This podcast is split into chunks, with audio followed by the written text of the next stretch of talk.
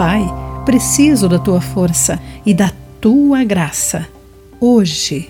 Olá, querido amigo do Pão Diário, muito bem-vindo à nossa mensagem de esperança e encorajamento do dia. Hoje vou ler o texto de Linda Washington com o título Fortalecendo os Joelhos Fracos. Ainda criança, achei que o título da música He Looked Beyond My Faults and Saw My Needs, traduzindo para o português, ele olhou além das minhas falhas e viu minhas necessidades, de Dory Rambo, era ele olhou além das minhas falhas e viu meus joelhos. As palavras needs, N E D S e ni, K N E S em inglês soam parecidas, mas têm significados diferentes. Com lógica infantil, eu me perguntava por que Deus olharia os meus joelhos. Será que eles eram fracos?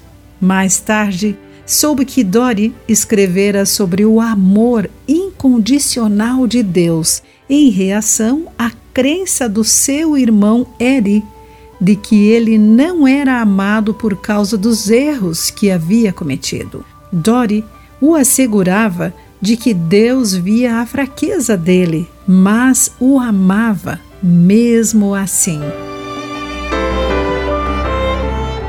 Esse amor incondicional é evidente nos momentos frágeis do povo de Israel e Judá.